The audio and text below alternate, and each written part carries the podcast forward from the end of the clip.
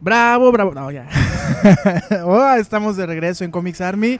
Este, ¡eh! ¡Qué bonito público tenemos el día de hoy! Hoy tenemos público. Hoy estamos grabando en vivo. Grabando, grabando en vivo. No emitiendo, grabando en vivo y ya ustedes lo escuchan grabado, ¿no? ¡Ay, qué gusto! ¡Ay, qué gusto! Qué gusto estar de nueva cuenta aquí, Bishop. Este.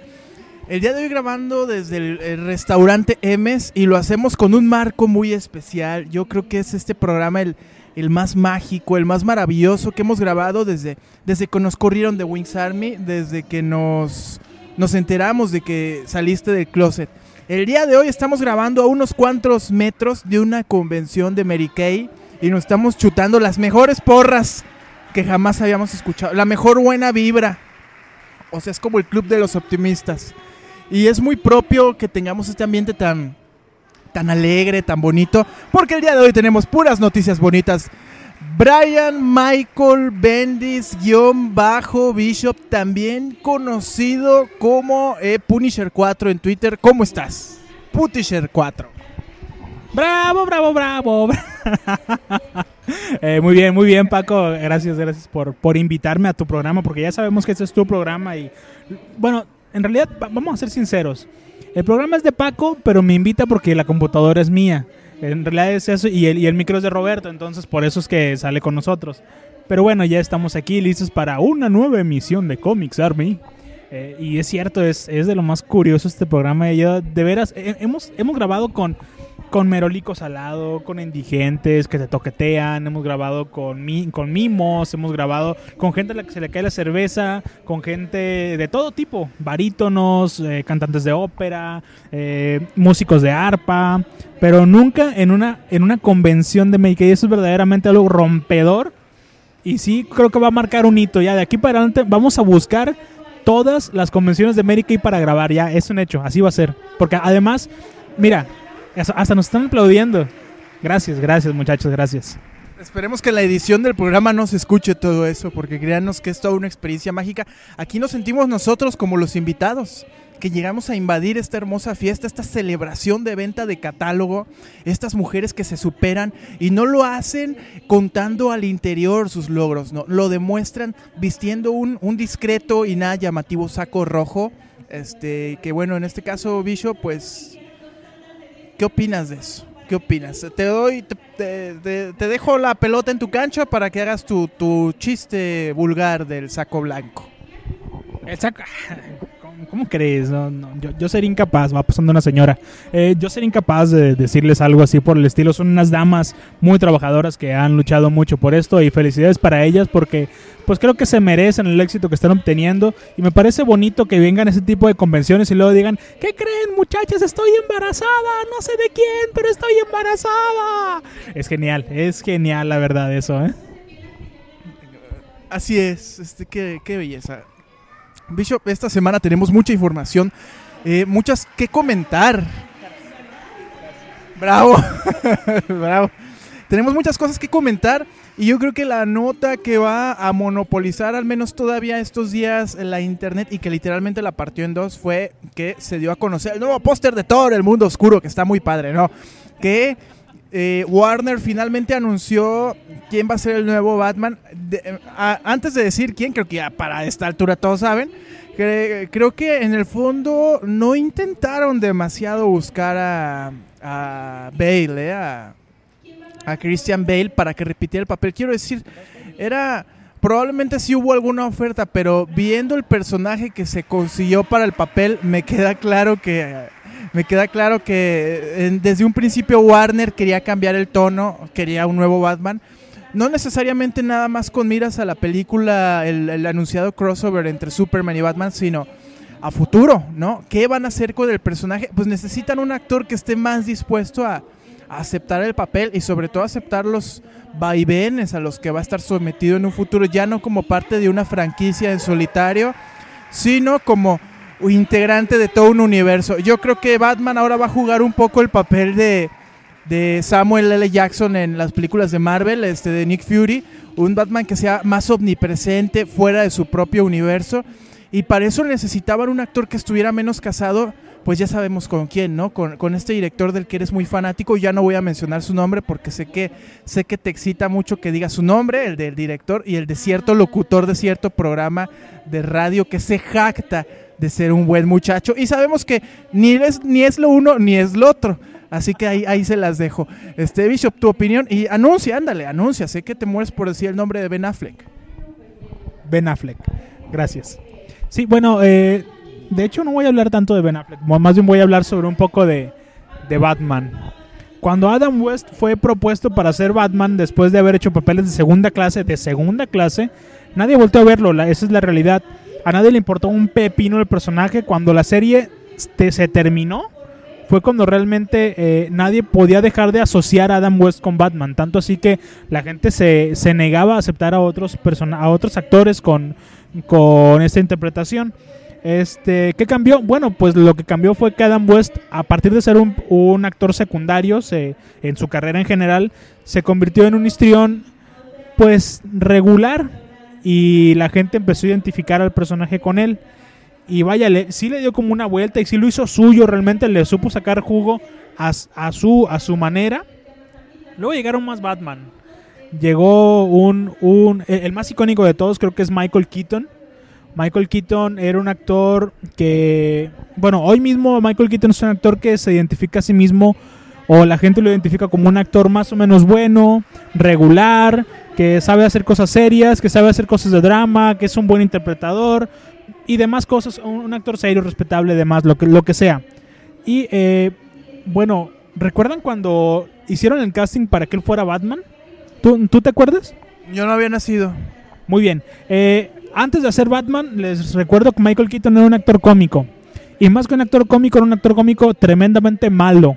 Malo, malo. No, no, no, no le daba risa. No le daba risa ni a su mamá. Era verdaderamente una vergüenza. Era un mal actor. Deja ahí. Michael Keaton tiene una película muy bonita con Nicole Kidman donde él, le da cáncer y se va narrando cómo se va muriendo. ¿Tú, la viste, Nayeli? Esa película es con Nicole Kidman, que Michael Keaton le anuncia que se va a morir y todo. Y comienzan a vivir su. ya son pareja, como es la película. Y viven el romance más intenso. Y cuando él se muere, nace el hijo, nace el hijo de Nicole Kidman, el hijo de él y ella. Y él le deja un montón de videos con lecciones de vida en VHS este, le deja videos con todo lo que le hubiera gustado decir. La neta, yo lloré, no me da vergüenza decirlo, eh. O sea, ese hombre es reconocer. O sea, si Pedro Infante lloró con Torito cuando se achicharró, no va a andar llorando yo con una película de Michael Keaton. Creo que es un buen actor. Sí me, sí me acuerdo porque lo leí en Newsarama, que cuando se nombró a Michael Keaton como Batman por parte de Warner y por parte de Tim Burton, muchos en la época pre-internet dijeron que habían matado al personaje, que era la peor elección que podían haber hecho, que hubieran preferido que Batman fuera este, Madonna antes de ser de este, Michael Keaton. Y a la, posterior creo que tenemos una de las interpretaciones más logradas como Batman. Yo podría decirte que como Bruce Wayne no se la acabas de creer, pero como Batman sí daba, ¿no? Y la verdad creo que tuvo mucho que ver la dirección y también la convicción del actor que se la creyó se la creyó. Ahí está el caso de Linterna Verde, no le crees al estúpido de Reynolds. En el caso de Quito no da el físico, pero da la actitud, ahí cuenta mucho el, ángel. Y bueno, para allá justamente iba, que a partir de ser muy cuestionado eh, su no, no, su interpretación, sino su selección como, como Batman, eh, supo sacarle jugo Está bien, estaba bien enano eh, este Michael Keaton. Tenían que ponerlo como una plataforma para que se viera un poquito más, más grande. Y, bueno, la verdad es que nadie quería que fuera el indicado. Aún así, Michael, Michael se puso la, capota, salió a dar saltos en el escenario y acá. Eh, y, se convirtió en un verdadero referente en cuanto a lo que debe de ser un, un Batman. Tanto así que muchos se plantean si él es el mejor Batman de la historia. Y vaya, con justa razón, ¿no? Creo como Batman hizo... No, a mí no me parece. Creo que Michael... Que Christian Bale hizo un gran trabajo. Creo que es mejor. Pero sí es muy bueno lo que hizo Michael Keaton, esa es la realidad. Este, luego, vamos a dejar un poquito Batman de lado. Hugh Laurie. Hugh Laurie. Sí, sí, sí. Eh, yo, yo, sé que puede parecer que no, que no va al caso, pero Hugh Laurie antes de ser el polémico Doctor House, fue un comediante de medio pelo en, una en varias comedias baratas en Inglaterra. Era un actor mediocre, que nunca, había hecho nada destacable en su carrera. Su único talento a la vista era que podía tocar la guitarra, el piano y además cantaba más o menos bien. Cuando se presentó el casting para, para la serie, los productores tuvieron muchas dudas de si realmente eso era lo que querían. Sí podía eh, modificar su, su, tono de voz, sí daba más o menos como el, el tono gringo, pero no sabían si realmente eso era lo que estaban buscando. Al final se convencieron, dieron un salto de fe y le dijeron, ¿sabes qué? Este sí, pero necesitamos que te ciñas como a estas políticas, como a estos, a esos lineamientos y bueno, el resultado es, es evidente. Eh, una fila de Emmys uno tras otro, año seguido y otro y otro y otro.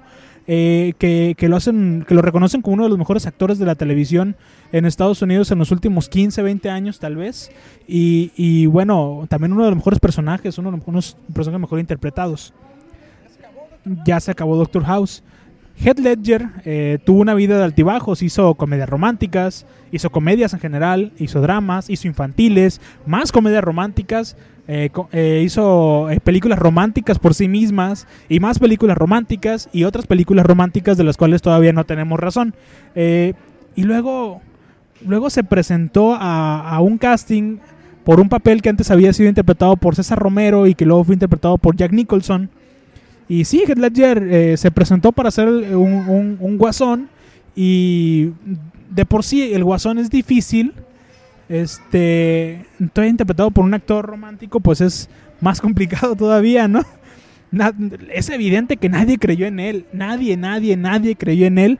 Y, le hicieron pues, la vida de cuadritos cuando se le se presentó a Heath Ledger como el seleccionado para, para, esta, para, esta aventura del de, Guasón.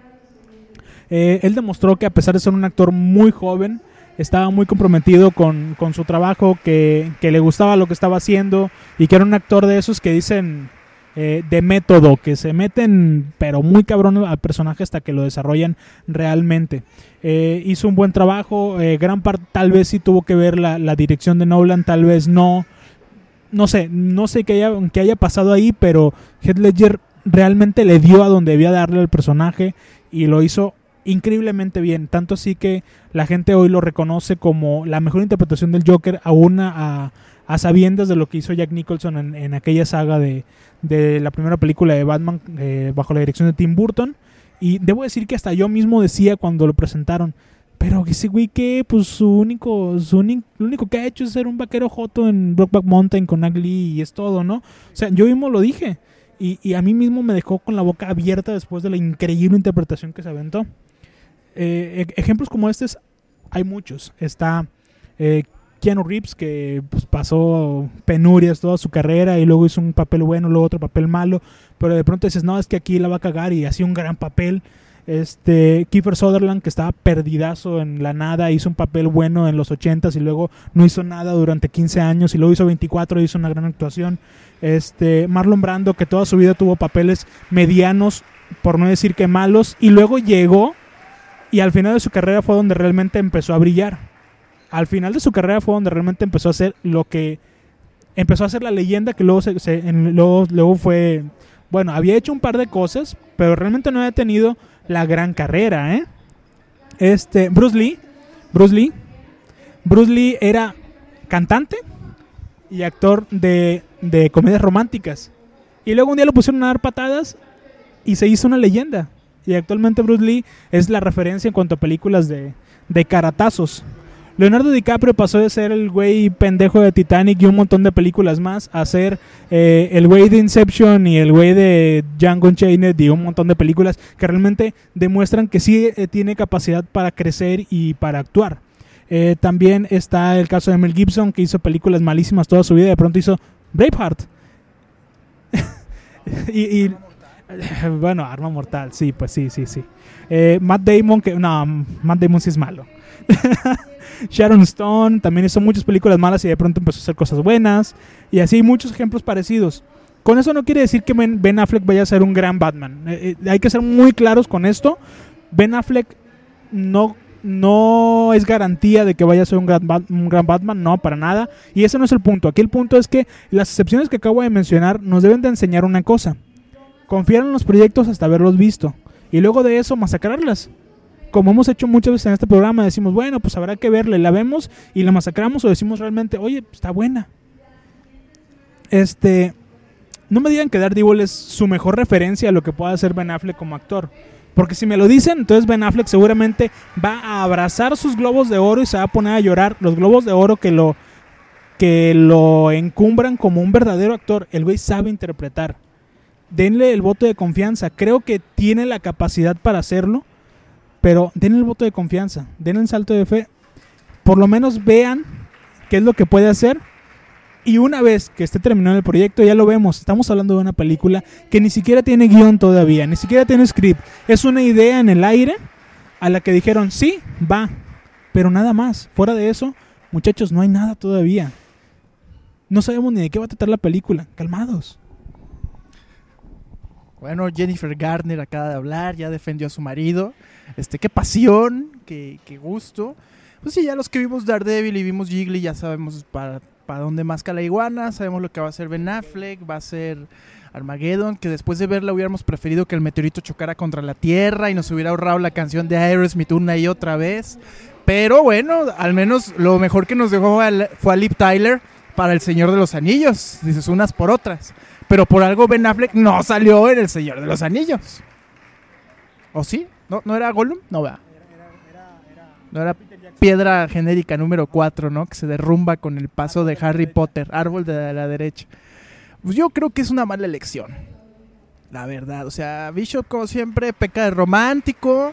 Me extraña en él que, que pues haya olvidado que, que esa gran interpretación de Michael Keaton la hizo en la película con Tim Burton que es un director que ha atacado de forma reiterada y lo ha amenazado incluso de, hacerle dañerías y ultrajarlo cuando se lo encuentre. Este, dice que Marlon Brando nomás hizo el padrino. ya, ya había ganado el Oscar Marlon Brando antes. Y luego hizo Apocalipsis Now, que es un peliculón, el cabrón, o sea. Ya al final de su carrera, sí, pues ya el señor ya estaba dado el catre ya salía de recámara y reposet, pero antes fue uno de los grandes nombres y, y, y si Bishop se caga encima de Marlon Brando y dice que Ben Affleck está guapo y que le chance y qué bonita partí, eh, barbilla tiene, barbilla de nalga y que no, que qué buen Batman, mamá. Pues ya, o sea, está claro que no, no vino Bishop, vino Jorge Báez, como siempre desbarrancó el programa para ningún lado, hizo lo que quiso y ya es hora del corte musical, Bishop. Presenta la canción, por favor, tú que, que, eres un hombre sonoro, ¿no? Este, el tatuaje de tu cuerpo ese con la letra de, de Lloran las Rosas de Cristian Castro, pues dice mucho de tus gustos musicales. Pues presenta la rola de una vez antes de que te manden al aplauso los de Mary Kay. Este, la canción que vamos a escuchar ahora, según me comentan por línea interna, es I Do Wanna Miss a Thing de Aerosmith. vamos hasta, vamos hasta Culiacán. Roberto, adelante, amigo.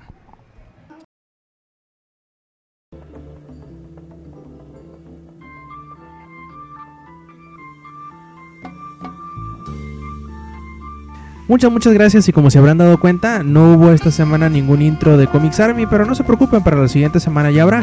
Esto fue porque no me dio tiempo suficiente para elaborar uno. No se preocupen, ya tendremos uno para el segundo de la sexta temporada. Y por fin ya estarán escuchando ahorita la canción que les voy a compartir, que es Black Magic Woman de Santana.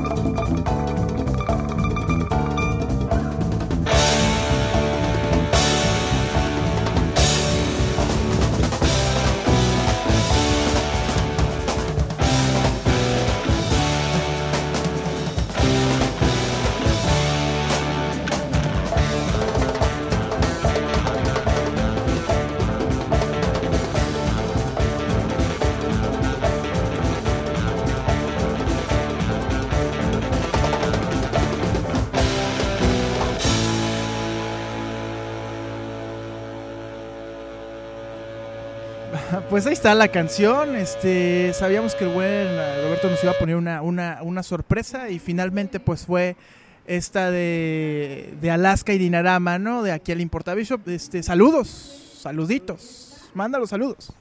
Ay, sí, este, a ver. Ay, ay, me agarraste de sorpresa, espérate. Ay, ay, ay, ay. A ver, un saludo para Fisho. Un saludo para Osonari. No, ya, al Fisho ya no, pues dices. Eh, un saludo para Sacanin, Saca, Sacarinero. Y un saludo también para Gilberto.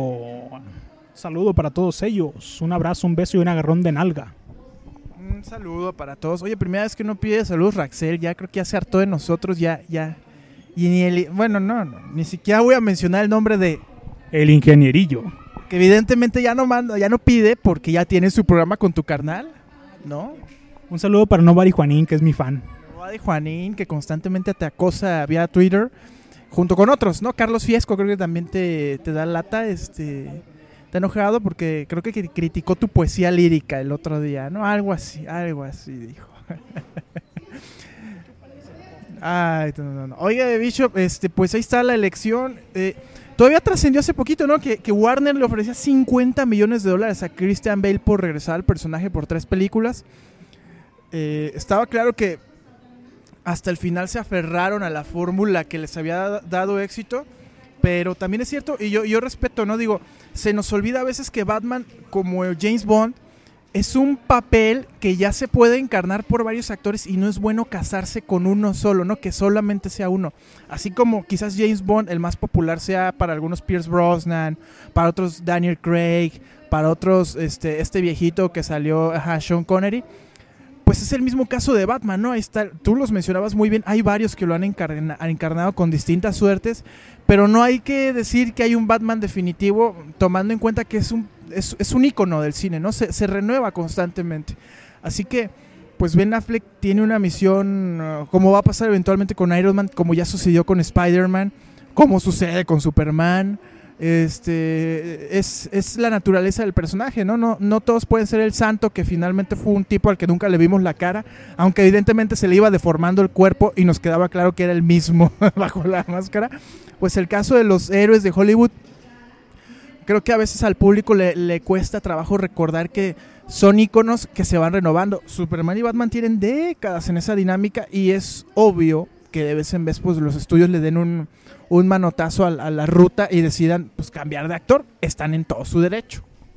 ¿Sabes? Es, es que lo que mencionas a mí se me hace súper interesante, ya hab- hablándolo en serio. Eh, porque a diferencia de, por ejemplo, decías, lo que se hizo con Spider-Man de cambiar el, actor. Ok, de acuerdo, sí se cambió el actor, pero también se cambió toda la configuración del universo de, de Spider-Man y ahí donde creo que es que equivocaron. Igual si hubieran tenido continuidad con otro actor y otro equipo de producción, pero en el mismo universo, hubiera sido muy interesante hacerlo realmente como, como un como un este James Bond.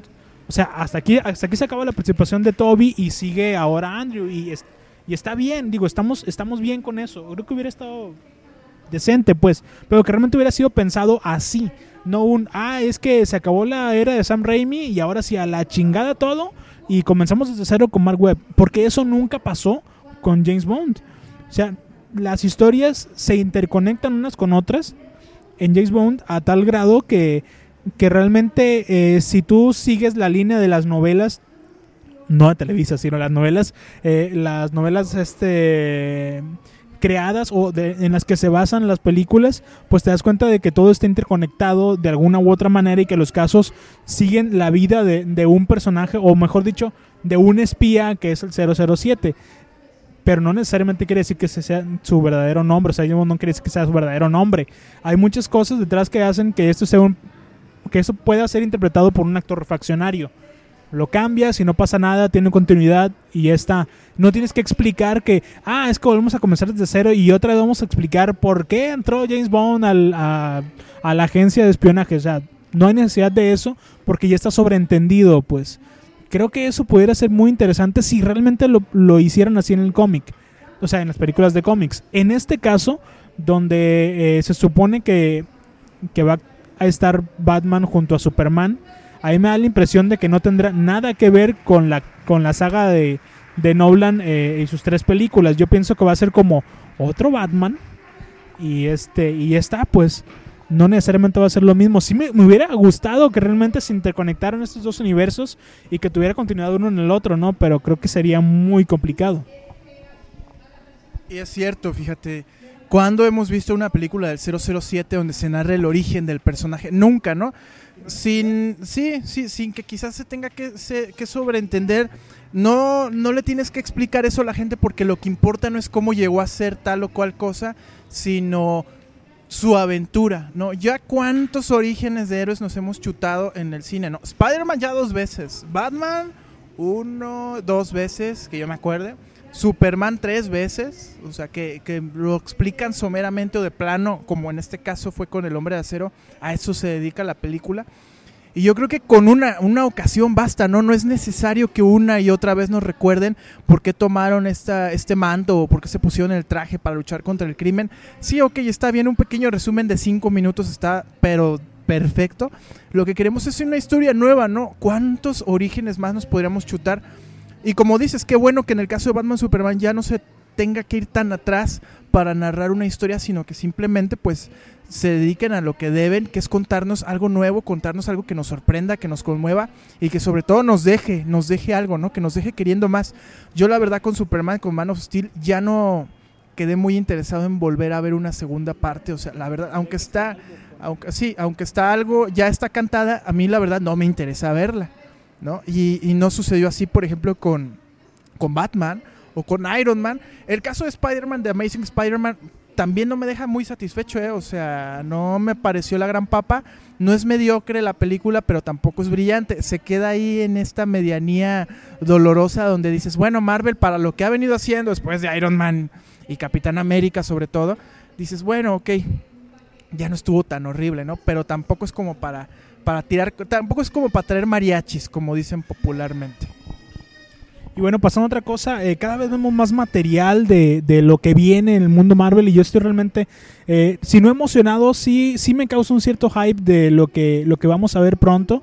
Eh, me tocó ver algo del metraje de, de Guardianes de la Galaxia y creo que pinta, pinta interesante. Pinta interesante.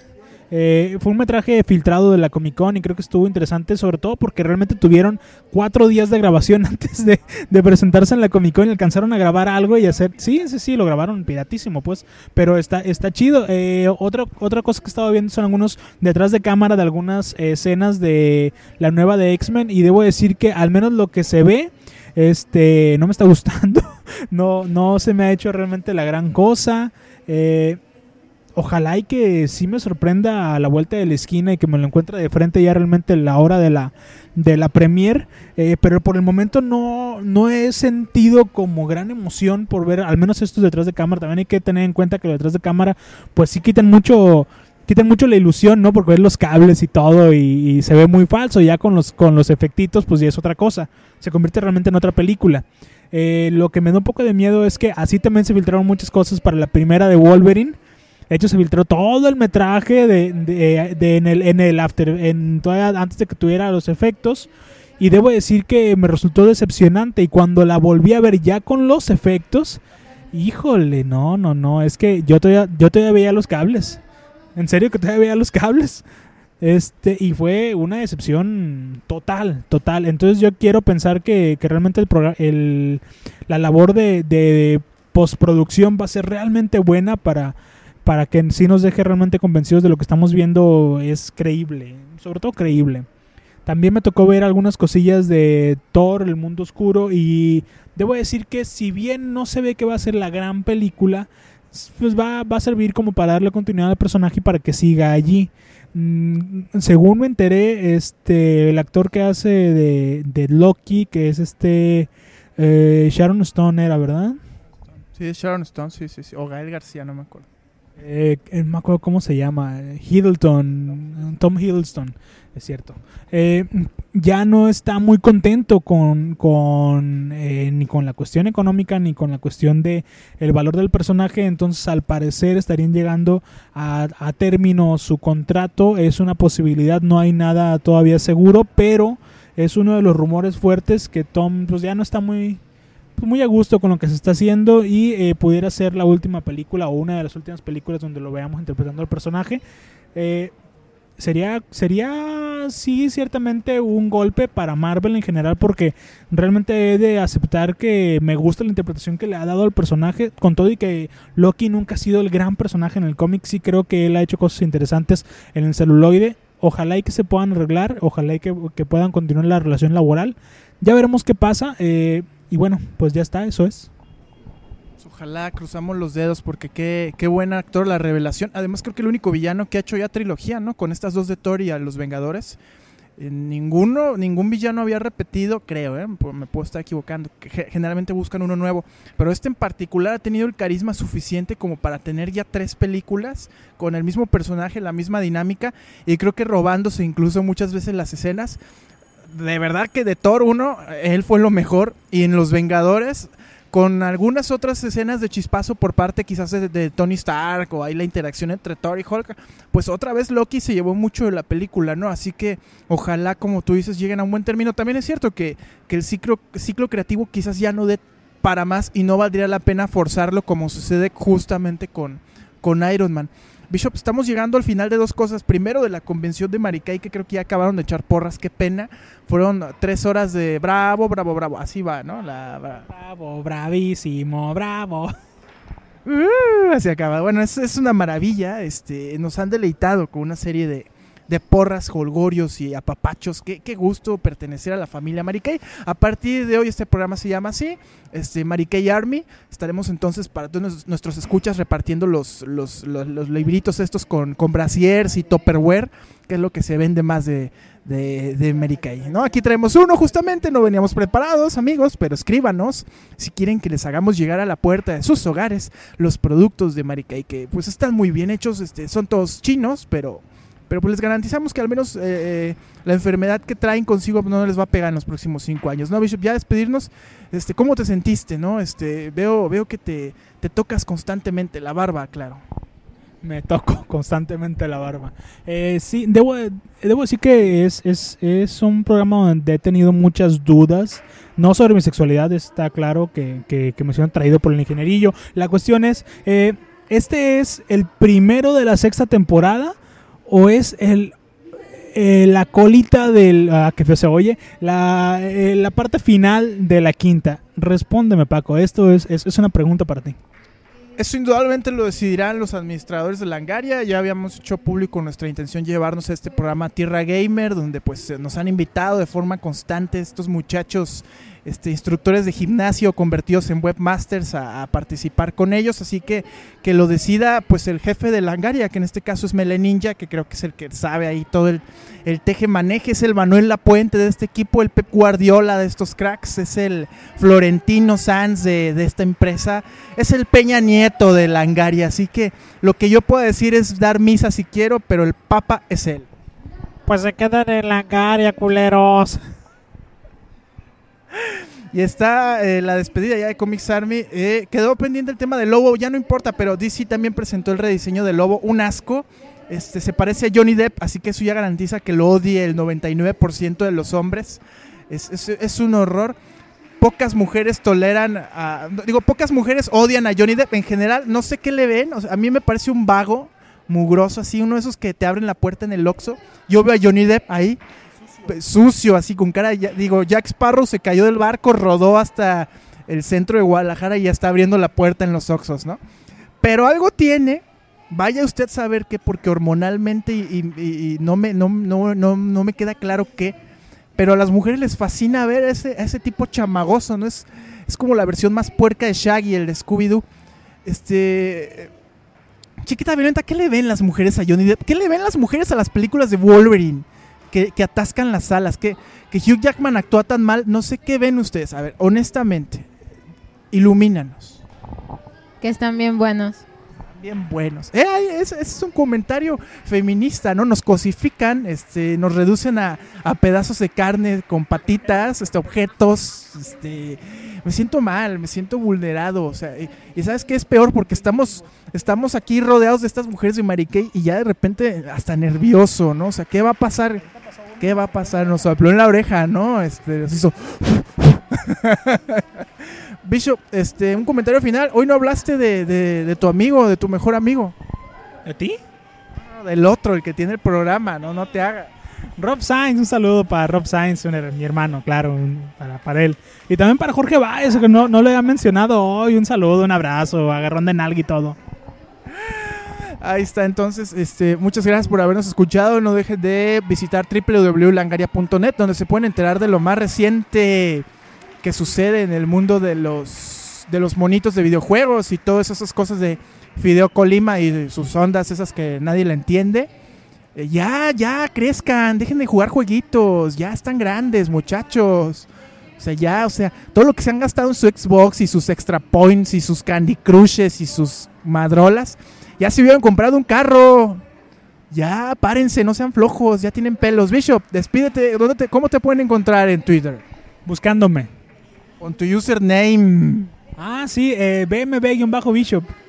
Perfecto, ahí está, eh, BM Bishop, guion bajo Bishop, y a mí me encuentran como arroba melee con doble e guion bajo ninja. Eh, ahí les hago diseños de camisetas, este, o mi cuenta alterna que es Shin Tapatío. Sasha Shinta, Mateo. Este, muchas gracias, Chiquita Violenta, y gracias a, al restaurante M que nos va a invitar la comida, es gratis la comida del M. ¡eh! Ya nos vio el mesero con cara de no. Bueno, nos despedimos. Esto, esto fue Exa TV desde la convención de Mary Kay. Muchas gracias por habernos escuchado y los dejamos con lo nuevo de Marco Di Mauro y Alex Ubago. Muchas gracias y hasta la próxima.